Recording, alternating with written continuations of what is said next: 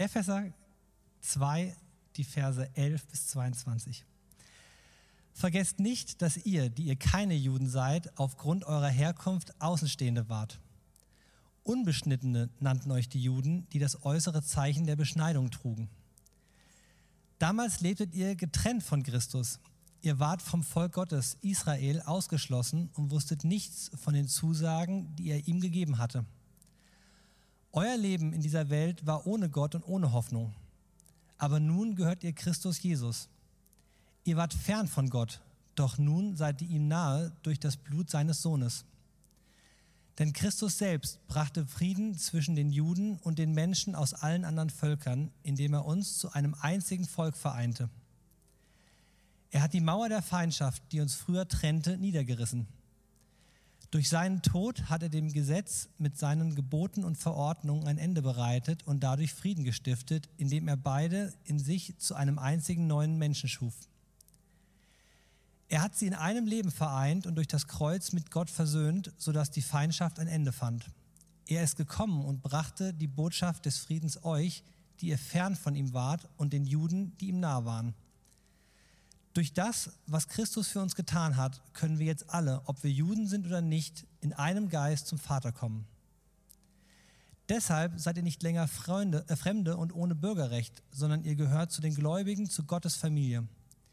Wir sind sein Haus, das auf dem Fundament der Apostel und Propheten erbaut ist, mit Christus Jesus selbst als Eckstein.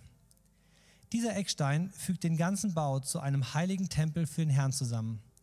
Durch Christus, den Eckstein, werdet auch ihr eingefügt und zu einer Wohnung, in der Gott in seinem Geist lebt.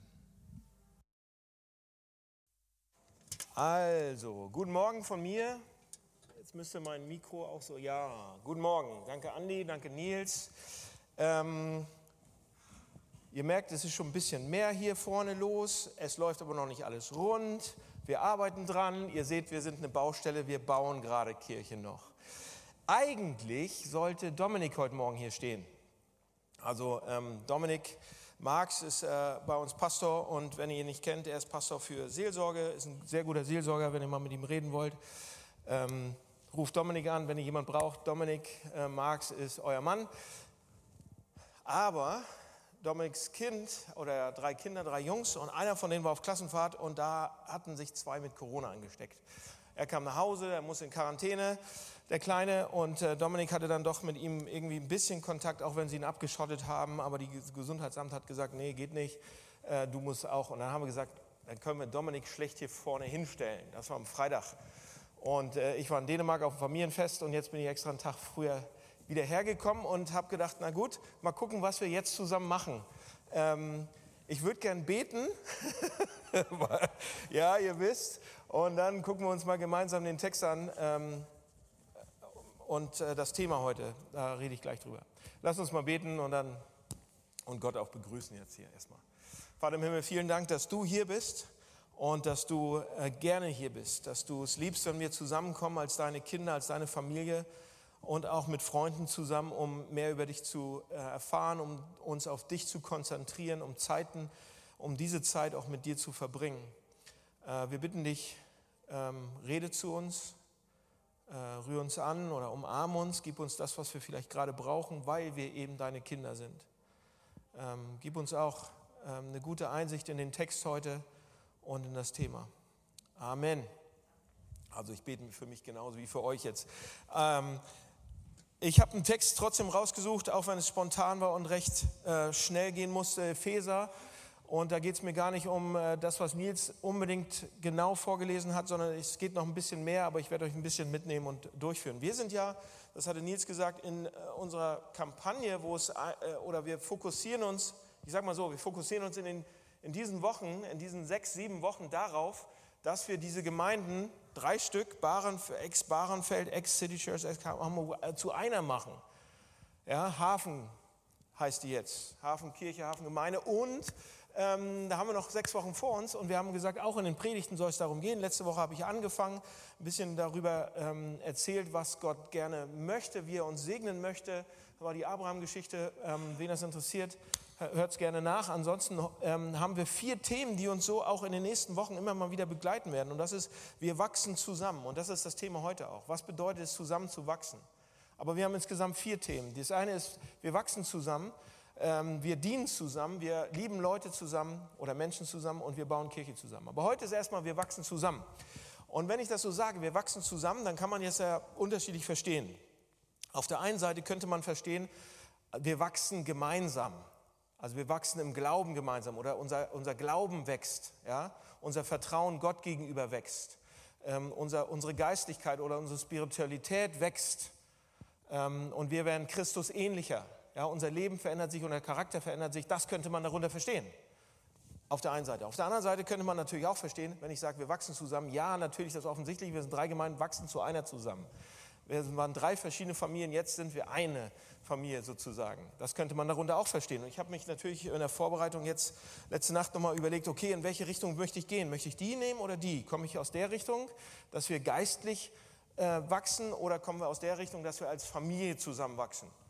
Und ich muss euch sagen, nach kurzer Zeit des Nachdenkens und einige Texte angucken, habe ich gemerkt, dass die Bibel diese beiden Themen immer zusammenzieht. Die gibt es nicht alleine. Die gibt es leider nicht alleine und ich zeige euch gleich wie. Es ist fast egal, welchen Text ich hätte äh, aussuchen sollen, wo es um dieses Thema des äh, Wachstums geht, des geistlichen Wachstums oder Gemeinde, dass man als Gemeinde zusammenwächst oder als Menschen zusammenwächst in einer Gemeinde. Ähm, ich habe uns rausgesucht ähm, für heute äh, Epheser. Ja, Epheser ist der Brief von Paulus, der an Gemeinden geschrieben wurde. Also das ist so ein klassischer Gemeindebrief. Und ähm, bevor ich anfange und wir uns den Brief ein bisschen mehr angucken oder die ersten beiden Kapitel so mal durchgehen, ähm, habe ich eine Frage. Ich habe nämlich auch in der Vorbereitung, also die Frage habe ich schon mal vorher gelesen, das war so eine, so eine Umfrage, wurde da gestellt an verschiedene Leute und die wurden gefragt, glauben Sie, dass Sie ein guter Christ sein können, ohne in einer Gemeinde zu sein? Oder glauben Sie, dass Sie ein guter Christ oder ein Christ sein können, ohne in der Kirche zu sein? Was meint ihr? Ja, ich habe schon ein bisschen spoilt, gespoilt vorher. Ne? Aber die Antwort, 81 Prozent der Befragten haben gesagt Ja. Auf die Frage haben sie mit Ja geantwortet. 81 Prozent. Und ich habe viele Freunde oder und, und, einige sind Christen und einige sind nicht so Christen, andere sind auf dem Weg. Und da gibt es einen, an den muss ich gerade denken, der sagt, also Kirche brauche ich nicht. Ja? Ich gehe in die Natur um mit Gott irgendwie oder dem Spirituellen irgendwie näher zu kommen. Ich gehe in die Natur, ich brauche so Kirche überhaupt nicht, eine Institution oder Gemeinde und andere Leute, ach du meine Güte, lass mich damit in Frieden, brauche ich nicht. Also die Frage war, glaubt ihr, dass ihr Christen sein könnt, ohne in einer Kirche zu sein? 81 Prozent antworten ja. Lasst uns mal schauen, was die Bibel uns sagt oder was Gott, wie Gott diese Frage beantworten würde. Ähm, wenn wir uns den Epheserbrief angucken, und ich habe den nicht ganz vorlesen lassen und das war auch jetzt noch eine andere Übersetzung, aber ähm, wenn wir uns den angucken würden, dann sehen wir in Kapitel 1, und, ähm, und das ist mal eine kleine Herausforderung für euch, jetzt gleich am Anfang des Gottesdienstes. Lest doch mal zu Hause nochmal nach. Macht mal vielleicht heute Abend oder morgen oder irgendwie, wenn ihr äh, so, so eine Zeit macht, wo ihr ab und zu mal Bibel lest, lest doch mal Kapitel 1 und Kapitel 2 nacheinander durch. Da steht unheimlich viel drin. So in Kapitel 1 zusammengefasst könnte man sagen, da wird beschrieben, was passiert, wenn du Christ wirst. Wie du Christ wirst, was, was Gottes, was Gottes Auf, oder nicht was Gottes Aufgabe, aber was Gott alles tut, damit wir Christ werden. Ja, er, er, er, er, hat uns auserwählt, er beruft uns, er macht uns zu Erben, er macht uns zu Kinder. All diese Sachen stehen da drin. Hochinteressant. Und wenn das irgendwann ankommt, das hat auch unglaublich ähm, Auswirkungen. Das ist Kapitel 1. Ja? Und dann wird eben auch in Kapitel 1 so zum Schluss und dann Kapitel 2 am Anfang beschrieben, dass, dass wenn wir Christen werden, dass wir dann nicht mehr alleine sind, sondern dass wir die Kraft Gottes bekommen dass wir den Heiligen Geist sozusagen bekommen. Auch ein uh, abgefahrenes Thema für einige von euch, die das das erste Mal hören, aber wir bekommen im, im ersten, also Epheser 1 steht, wir bekommen, wenn wir Christen sind, die Kraft Gottes in uns. Die haben wir dann in uns. Wisst ihr, was das bedeutet? Das bedeutet, wenn Gott auf uns zukommt, dann sind wir nicht mehr alleine. Und wenn Gott auf uns zukommt, dann hat er eine Aufgabe dann hat er einen Plan mit uns. Wenn Gott auf uns zukommt, wenn wir Christen geworden dann sind, dann möchte Gott, dann ist es sein Wunsch, dass er uns in das verwandelt, zu dem wir eigentlich geschaffen worden sind. Und das, was uns pervertiert oder verdreht hat durch, durch Gene und durch, durch, durch Erfahrung und durch Situationen, das möchte er, er möchte uns verwandeln sozusagen. Er möchte uns Jesus ähnlicher machen. Er möchte uns so verschönern und verherrlichen, das wird so perfekt, so mächtig, so verwandelnd sein, dass die ganze Welt um uns herum die Augen wissen wird und was sagen wird, was? Was ist denn hier los? Wenn der Heilige Geist in unserem Leben mal richtig zum Arbeiten kommt, wenn wir an Jesus Christus glauben, wir unterschätzen die Veränderung, was das bewirken kann. Vertraut mir, habe ich letztes Jahr gerade selber noch mal erfahren. Wir unterschätzen alle die Veränderung, die das bewirken kann. Wir werden Dinge, denken, die wir noch nie gedacht haben. Wir werden Dinge fühlen, die wir zuvor noch nie empfunden haben. Wir werden eine ganz neue Identität haben. Wir haben die schon, aber wenn die rauskommt, wenn die Kraft Gottes rauskommt, C.S. Lewis gebrauchte mal ein ganz tolles Bild, was ich toll finde, was viele Pastoren auch, auch gebrauchen, aber er, er ist so der Urheber und er hat sich das ausgedacht und er, er sagt, ey, wenn wenn diese Kraft Gottes zum, zum Arbeiten kommt, dann denken wir immer, ja, Gott kommt im Bild gesprochen, Gott kommt zu uns und wir sind so ein kleines altes Häuschen und er kommt und er verändert uns. Er pinselt unsere Wände ein bisschen an, er reinigt die Regenrinnen, er macht den Schornstein vielleicht noch irgendwie gerade und haut hier und da einen Nagel rein und das, er macht so ein paar Feinheiten am Häuschen und, ähm, und das war's. Und C.S. Lewis sagt dann, seht ihr, wir unterschätzen das. Wenn, er sagt, wenn Gott in unser Leben kommen will, dann will er nicht nur ein paar Feinheiten machen, dann wird er uns von einer kleinen Hütte in ein Schloss umbauen, in ein Schloss verwandeln. Er wird uns in etwas unendlich Größeres und Wunderbareres verwandeln, als wir uns vorstellen können. Denn die Sache, die dann in unser Leben kommt, das ist nicht nur der Heilige Geist in so einem übernatürlichen, allgemein inspirierendem Sinn, ja. Es ist die Zukunft, die Herrlichkeit Gottes, die da in unser Leben kommt. Es ist, wir unterschätzen das Neue und das Frische, was das bringen kann. Wir unterschätzen die Kraft, die damit einherkommt. Seht ihr? Es gibt, wenn Gott mit dieser Kraft in unser Leben kommt, es gibt nichts Falsches in dir, es gibt nichts Böses in dir, es gibt keine Schuld, es gibt keine Angst, es gibt keine schlechten Angewohnheiten, es gibt keine Süchte, es gibt nichts Falsches mit dir, was das nicht verändern könnte. Und oh, das ist Epheser 1, da steht da. Wenn, wenn wir Christen werden, unsere Identität und wir diese neue Kreatur Christen werden sozusagen, wir das verstehen, was das bedeutet, erkennen und das annehmen, daraus passiert alles andere. Wenn wir sehen, wer wir sind durch das, was Jesus getan hat, das kommt zuerst, das steht als erstes. Darüber reden werden wir echt viel reden, aber das ist als erstes und daraus wird viel sich verändern. Das zu sehen und das anzuwenden in jedem Lebensbereich. Und wisst ihr, was dann passiert? Wir wachsen. Wir werden wachsen. Wir werden Jesus ähnlicher werden. Okay, und dann kommt Kapitel 2. Ja, in Kapitel 2 zeigt uns dann Paulus ganz praktisch in den Versen 1 bis 10, wie das aussehen kann, wie das speziell aussehen kann. Deshalb lest es nochmal nach, wenn die Kraft Gottes in uns zum Arbeiten kommt. Ganz praktisch. Und ihr werdet sagen, Mist, ist noch nicht ganz so. Oder einige von euch sagen, ja, da hat Gott letztes Jahr daran gearbeitet, super. Das sind die ersten Verse, 1 bis 10. Ja, die Kraft Gottes kommt in uns sein und Gott zeigt uns, was dann passieren kann. Wo vorher Gebrochenheit und Tod und Leere war, schenkt er uns Leben und Vitalität und Ganzheit. Das sagt er. Das möchte er. So, das sind die Verse 1 bis 10. Und dann kommen wir zu 11, Vers 11. Und jetzt wird, ist unser Text, den wir eigentlich lesen wollten. Jetzt kommen wir zu Vers 11. Das heißt, am Anfang geht es darum, wie wir Christen werden, wie wir errettet werden, wie wir zu Jesus kommen, was dann passiert, diese Kraft Gottes in uns reinkommt, das der Motor für Veränderung ist und der auch eigentlich uns verändern können. Wir können das nicht von uns alleine hinaus, heraus. Ja?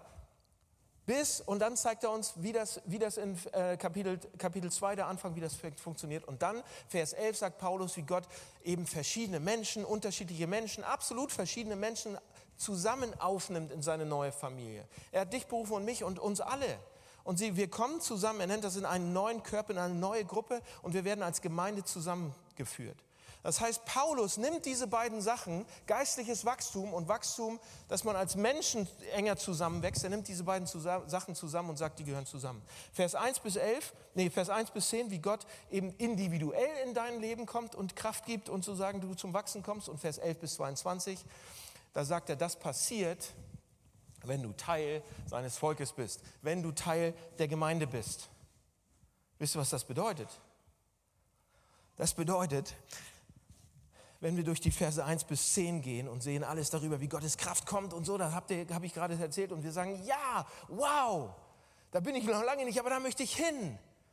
Wow, und ich, das kann ich sein oder das bin ich schon in, vor Gottes Augen, wegen Jesus Christus. Und dann kommen die Verse 11 und bis 22 und da steht, und die Kraft Gottes wird, in, wird euch in die Gemeinde bringen. Vers 11 bis 22 steht, und die Kraft Gottes wird euch in die Gemeinde bringen. Paulus stellt die beiden Sachen zusammen. Leute, und das ist nicht nur Paulus, der das macht. Ja, hier in Epheserbrief oder bei, bei Römer 12. Ja, Römer 1 bis 11 ist auch Evangelium, Evangelium und dann ab 12, ihr seid eine Familie, ihr seid eine Gemeinde, da passiert's. Oder Hebräer 10 oder Hebräer 13. Oder bei Jesus können wir nachgucken, bei Mose, bei Abraham. Die ganze Bibel nimmt diese beiden Sachen zusammen und lässt sie nicht auseinander. C.S. Lewis hat einmal gesagt, hier ist das Zitat. Christus wirkt in mannigfacher Weise. Der ist ja schon alt, aber das ist so ein altes Deutsch, übersetzt auch. Und, aber hier, hier hört mal zu, was er sagt. Mehr als durch alles Übrige wirkt Christus an uns durch andere Menschen. Wir sind Träger Christi füreinander. Es ist einfach zu meinen, die Kirche oder Gemeinde hätte so viele Aufgaben, Erziehung, Gottesdienste, Lehre. Dabei ist die Sache viel einfacher. Die Kirche besteht nur zu dem Zweck, die Menschen in Christus hineinzuziehen, sie zu kleinen Christussen werden zu lassen, also Christus ähnlicher werden zu lassen. Wenn sie das nicht tut, sind alle Kathedralen, alle Geistlichen, alle Missionare, alle Predigten, dann ist sogar die Bibel nichts anderes als Zeitverschwendung. Aus keinem anderen Grund wurde Gott Mensch. Jemand sagt, Dan, warte, warte mal, warte mal, warte mal. Ich habe einen Einwand. Warte, ich, ich bin noch dabei, ich höre zu. Sagst du damit, dass wir nicht gerettet werden, ohne Mitglied einer Kirche zu sein? Heißt das, dass ich in der Gemeinde sein muss, um Gott zu begegnen? Nein, das habe ich nicht gesagt. Das glaube ich auch nicht. Aber das ist auch nicht die Frage. Hier ist die Frage, kann diese überragende Kraft Gottes in eurem Leben wirken? Also Paulus sagt, ich will, ich will ja, in Epheser sagt er, ich will, dass ihr, diese überragende, krasse Kraft Gottes seht, dass ihr die bekommt. Und sofort beginnt er von Gemeinde zu sprechen. Kraft Gottes, deshalb Gemeinde.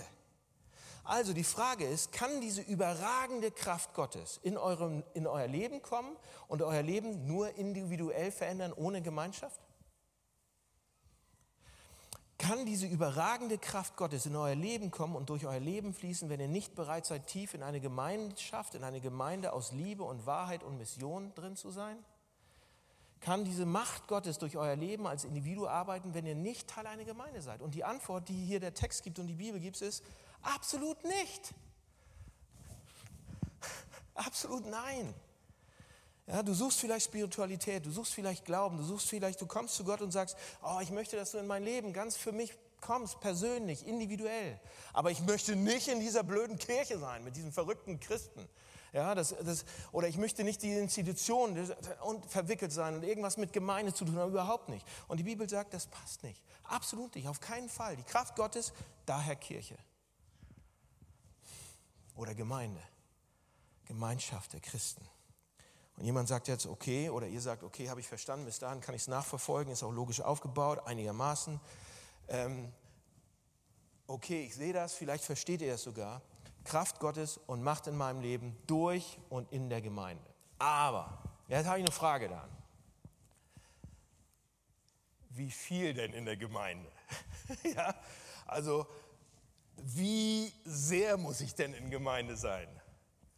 Ja, wie engagiert muss ich denn in Gemeinde sein? Ja, sag, also, ja, wie involviert sollten wir denn sein? Und da kommen eigentlich die Verse 19 bis 22. Die gucke ich ein bisschen, bisschen intensiver mit euch an. Das sind die unsere Hauptverse heute. Ähm, Verse 19 bis 22 verwendet Paulus drei Bilder. Ja? Lesen wir gleich nochmal zusammen oder ihr könnt es, ne, während ich spreche, ist natürlich immer blöd, aber das sind die Verse, die wichtig sind. Paulus verwendet drei Bilder, die uns zeigen, wie wir Gemeinde leben wollen, wie wir Kirche, die, um Kirche zu beschreiben. Und jedes Mal, wenn er eins benutzt und dann das nächste, wird das intensiver. Das, das, das, ähm, das, die Intensität wird, nimmt zu. Also das erste Bild, was da kommt, ist, ihr seid jetzt nicht also länger Fremde ohne Bürgerrecht, sondern zusammen Bürger des Himmels. Vers 19.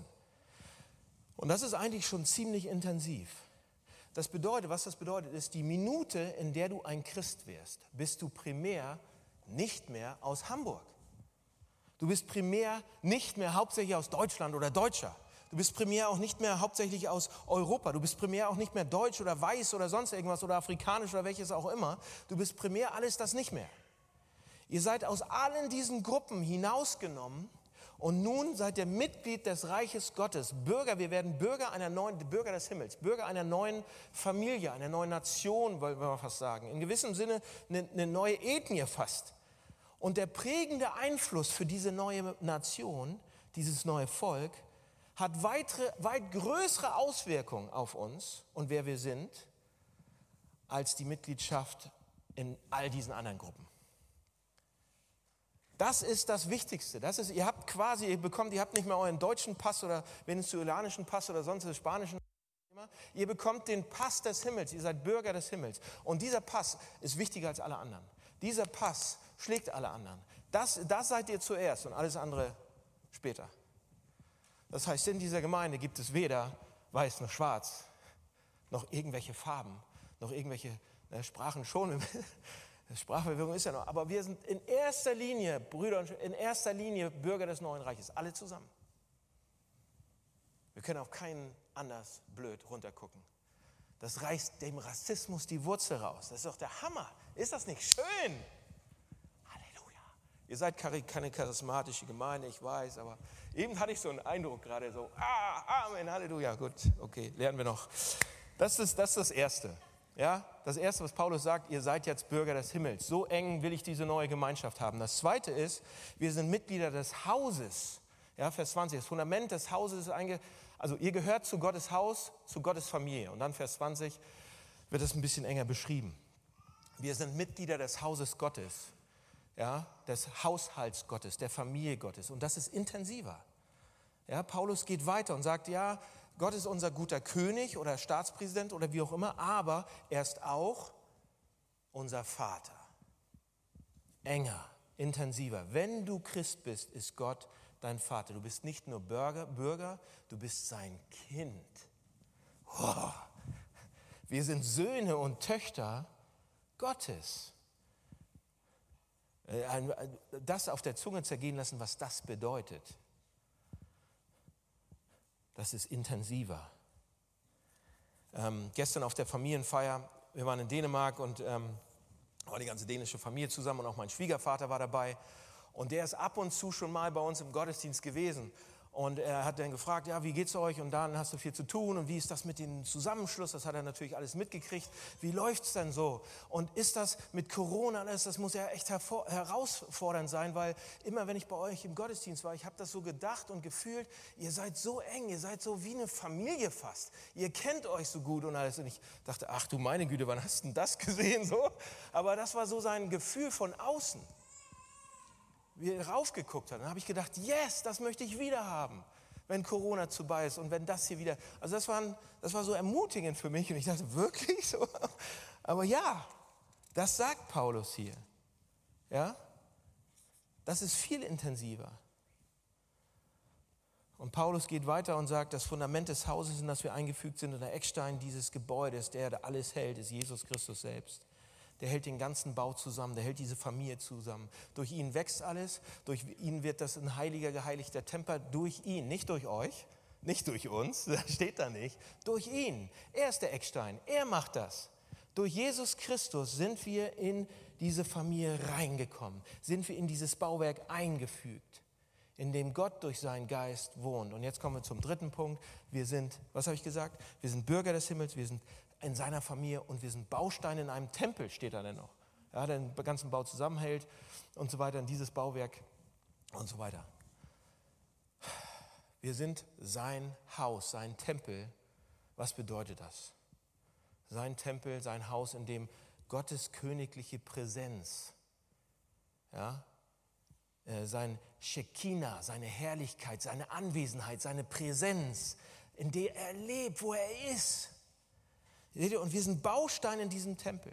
Das heißt, von König zu Vater zu jemand, wo Gott sagt, ich will so dicht an dir dran sein, ich will so dicht bei dir sein, dass es sich anfühlt, als wenn ich in dir bin. Ja? Ich will in dir sein. Dichter geht es ja gar nicht mehr. Also überlegt euch mal noch ein anderes Bild, als in euch zu sein. Das ist ja fast, fast komisch eigentlich, ja, diese Vorstellung. Und Paulus gebraucht dieses Bild als, wir sind, ein, wir sind als, als Gemeinde ein Tempel, in dem Gott wohnt. Er wohnt nicht nur in irgendeiner Nähe von uns oder guckt mal als König irgendwie runter oder der Vater lässt uns auch mal laufen. Nein, Gott will so eine intensive Verbindung mit uns, dass er sagt, ich bin bei euch, ich bin in euch.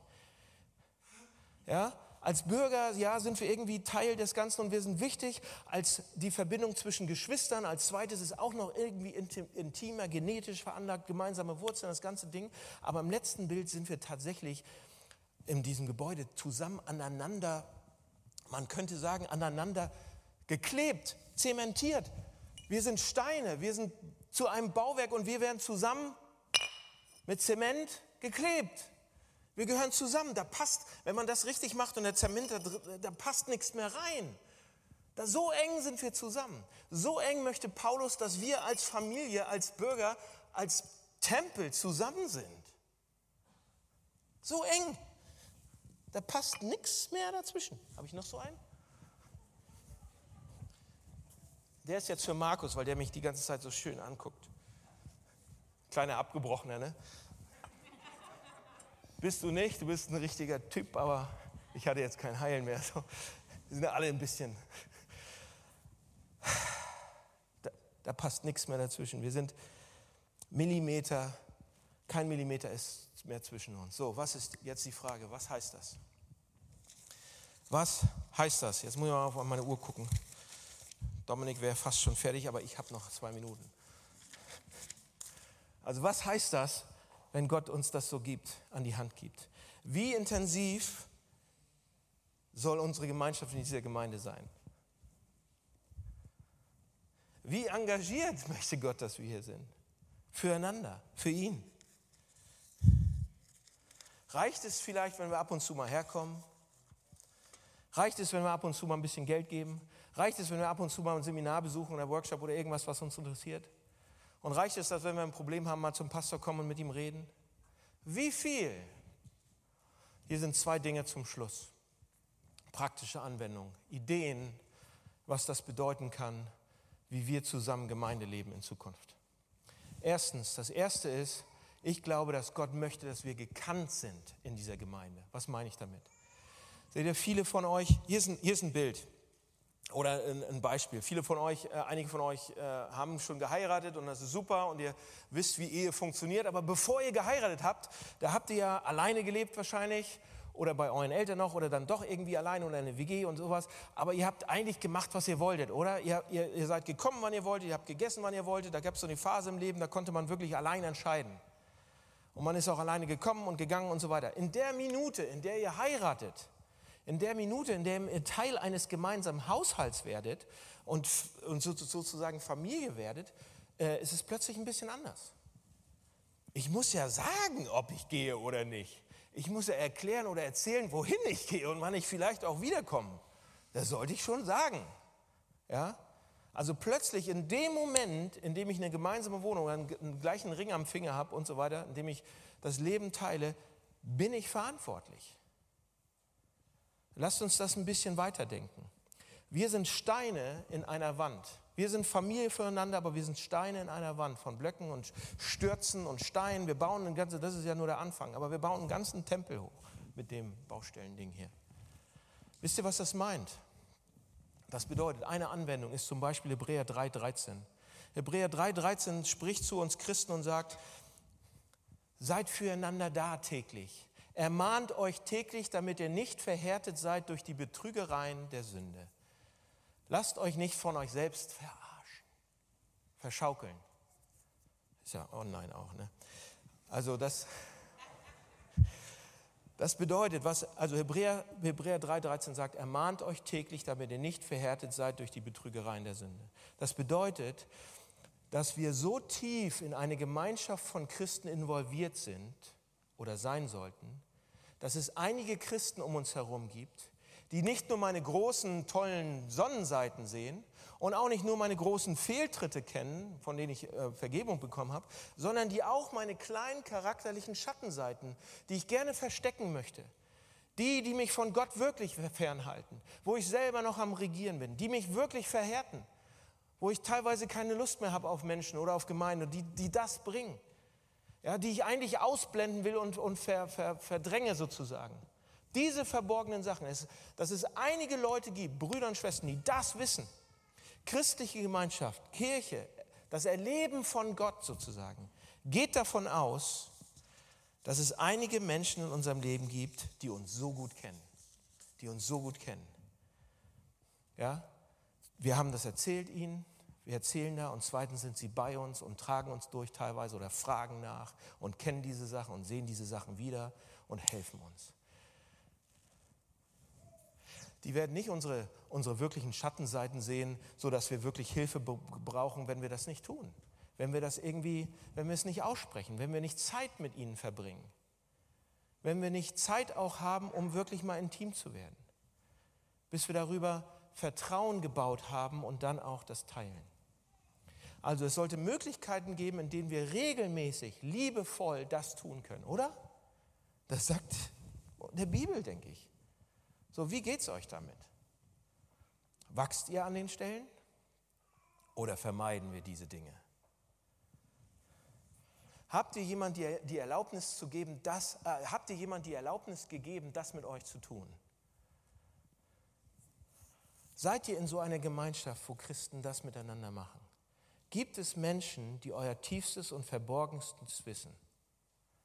Seht ihr, äh, äh, letzten Donnerstag waren wir als Kirchenleitung zusammen ähm, und wir haben uns Zeit genommen und haben nicht irgendwelche Agenten besprochen und keine Pläne geschmiedet und keine Orgasachen gemacht und, äh, und Entscheidungen getroffen, sondern wir haben uns hingesetzt und wir haben den ganzen Abend dazu benutzt, um zu beten, um Bibel zu lesen, um einen Text, Text richtig zu lesen, Markus 10, und den anzugucken und dann uns gegenseitig genau das zu tun gegenseitig, und das war noch ein bisschen, wir sind da noch auch neu, das, das, das, ähm, da musste man dem anderen vertrauen, jemand muss den ersten Schritt tun, sozusagen. Aber das war der ganze Abend, sich gegenseitig das Evangelium zu, zusprechen. Fragen stellen mit dem Evangelium und sich das Evangelium zusprechen. Und die Freiheit geben, dann auch mal zu sagen, das und das und das, Leute, an den und den und den Stellen. Und da ist keiner besser rausgekommen als der andere. Seht ihr, ähm, Bonhoeffer sagt an einer, Stelle, an einer Stelle in einem seiner Buche Gemeinsames Leben, da sagt er, wir gehen gemeinsam, wir müssen gemeinsam zum Kreuz Christi gehen. Und er macht keinen Unterschied zwischen jemand, der ganz neu Christ geworden ist oder kein Christ ist oder der schon lange Christ ist. Jedes Mal müssen wir gemeinsam gehen. Das heißt, es gibt keinen, der schon perfekt ist und schon da ist. Das heißt, wenn ihr Angst davor habt oder euch Sorgen macht, oh, was denken die Leute bloß, was ich da schon wieder ne, und teile oder gemacht habe, Leute, der andere ist genauso schlimm. Ja, die Fassade sieht vielleicht schön aus oder sonst was, aber das sind Paulus, Paulus sagt das über sich. Das heißt, wenn einer jetzt kommen würde und sagt, ich bin aber, ich habe aber nichts, äh, ich bin schon weit angekommen, dann würde ich das stark anzweifeln. Im besten Fall so, ne? Also da, habt ihr so jemand? Gibt es Menschen, die das machen? Bei mir ist das die Kirchenleitung und noch ein paar Freunde. Und wir machen das gegenseitig für uns. Und wir sind gerade am Anfang und wir wollen mehr. Wir merken das, wenn wir es ein paar Wochen nicht gemacht haben, wie es uns fehlt, wie wir das brauchen, dass mein Bruder mich fragt, wo ich gerade stehe mit Gott.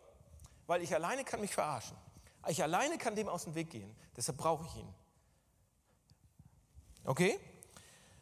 Das ist die erste Sache. Die zweite, und dann bin ich fertig. Die zweite Sache ist, das eine ist, wer, wer kennt dich? Und das zweite ist die gemeinsame Geistlichkeit, die gemeinsame Spiritualität, da durchzugehen. Und wenn ihr die erste Idee jetzt gerade nicht mochte, dann werdet ihr die zweite auch nicht mögen. Aber ich sage sie trotzdem noch. Ja? Ähm, denn viele meiner Freunde sagen ja, Religion, Spiritualität, Jesus und Kirche, und das ist was Privates. Das kannst du im Privat machen, das erzählst du sonst keinem. Ja? Und ich sage, ich habe ein spirituelles Leben, aber ich möchte mit Leuten darüber nicht reden. Ich, hab, ich möchte mit Leuten nicht darüber reden, wie ich mit Gott fühle, nicht darüber reden, wie ich eine Beziehung mit ihm habe oder so. Das ist privat. Aber schaut euch das sorgfältig hier im Text an. Lest bitte Epheser 1 und Vers 2. Gottes Gegenwart. Gott wohnt in uns, weil wir eine Mauer sind, weil wir gemeinsam ein Tempel sind. Er ist der Baustein, ja, er ist der Eckstein. Gott kann doch nicht in einem Stein leben. Das bringt das Bild nicht, sondern Gott wohnt, wenn wir zusammen die Steine sind. In der Gegenwart der Gruppe wohnt er sozusagen. Das bedeutet, jetzt wird jeder, jeder einer wird die Hand heben und sagen, ja, heißt das daran, dass ich Gott jetzt individuell nicht mehr kennen kann? Nein, das habe ich nicht gesagt. Klar kannst du das. Aber ich sage Folgendes, je alleiniger du mit deinem Christentum bist, desto weniger vertraut wirst du mit Gott sein. Also desto alleiniger, je alleiniger du mit deinem Glauben bist, desto weniger vertraut wirst du mit Gott sein. Und andersrum, je mehr Christen, je mehr Brüder und Schwestern du hast, je mehr Christen, mit denen du redest, mit denen du teilst, mit denen du sprichst, die du fragst, wer ist Jesus für dich? Was heißt Jesus für dich? Was ist das Evangelium für dich? Du lernst ganz neue Seiten von allen Ecken. Je mehr Christen ihr kennt, mit denen ihr das macht, desto inniger werdet ihr Gott kennen, von ganz verschiedenen Seiten denn ihr bewohnt das Gebäude zusammen. Seht ihr, Gott kann keinen Stein auf die gleiche Art und Weise überall bewohnen, weil er ein Gebäude bewohnt. Deshalb haben wir unsere Kleingruppen. Deshalb gibt es Docs, um euch zu helfen, um uns zu helfen. Ja, die Kirchenleitung ist quasi mein Doc im Moment. Ich nehme auch gerne noch andere, weil ich mehr brauche, weil ich mehr wissen will von Jesus. Wenn ihr das wollt, eine Kleingruppe was auch immer, Freunde, Menschen, Doc, da passiert das. Okay, ich glaube, ich bin fertig. Ich glaube, ich bin fertig. Zum Schluss. Jetzt sagt ihr, meine Güte, das ist ja, das ist ja ganz schön schwer eigentlich. Da muss man sich ja fast nackig machen. Da muss man ja die Hose runterlassen. Oder? Und ihr sagt, eigentlich möchte ich das nicht. Was kann mir, dann sagt mir doch nochmal, was kann mir helfen, das zu tun? Was kann mir helfen, dass ich in so einer Gemeinschaft dann auch mal ehrlich bin? Was kann mir helfen, mich auch mal nackt zu machen? Wisst ihr, was uns helfen kann? Ein Blick auf den, der nackt geworden ist für uns. Jesus Christus hat vollkommen die Hosen runtergelassen. Sein, sein, nicht freiwillig, aber ihm wurde es abgenommen. Der Umhang wurde ihm abgenommen sein, sein, sein, seine, seine Kleider wurden verlost und zerschnitten und verteilt. Nee, nicht zerschnitten, verlost und dann, und dann verteilt, damit bloß nicht das, ne? Aber es wurde, er, wurde, er war nackt. Er wurde nackt ans Kreuz gehängt. Und alle konnten sehen, dass er geschlagen wurde, dass er gedemütigt wurde, Warum macht er das? Das macht er, damit wir nicht nackt sein müssen. Damit wir, selbst wenn wir mal die Hosen runterlassen, der Vater steht und sagt, in meinen Augen hast du den königlichen Mantel von Christus um. In meinen Augen, wegen dem, was Jesus, weil Jesus nackt geworden ist, bist du wunderbar. Lasst euch das auf der Zunge zergehen. Vor Gott der weiß sowieso alles. Ihr könnt aber nichts tun vor Gott, was ihn dazu bringt, euch weniger zu lieben. Und ihr könnt nichts tun bei Gott, was ihn dazu bringt, euch mehr zu lieben. Er liebt euch wegen dem, was Jesus getan hat. Guckt darauf. Und vielleicht wird es langsam eine Kraftquelle, damit ihr sagen könnt, okay, ich teile mein Leben auch mit anderen. Damit wir gemeinsam wachsen. Es ist nie eine Einbahnstraße. Okay? Lass uns auf Jesus schauen. Amen. Äh, lasst mich beten und dann klatschen wir für ihn. Gerne. Jesus, danke für, ähm, ach, danke für deine Gemeinde. Ich wäre verloren ohne sie. Wir wären alle verloren, ohne dass du uns in Gemeinschaft reinbringst. Und du hast alles getan, Epheser 1, Epheser 2, alles, dass es, was es möglich macht, damit wir eine, ein Leib werden, ein Körper werden, eine Familie werden und eine Gemeinde werden. Und ich bitte dich von Herzen, dass wir anfangen dafür zu beten, dass diese neue Gemeinde genauso wird. Dass wir einander vertrauen und dass wir einander zusammenwachsen und dann zu dir hinwachsen. Und wenn die Menschen das sehen in dieser Stadt, dass sie unsere Einheit sehen, unsere Liebe untereinander, dass sie sich verwundern und absolut baff sind und sehen, wer du wirklich bist. Das wünsche ich mir. Gib uns deinen Segen dafür, Jesus. Amen.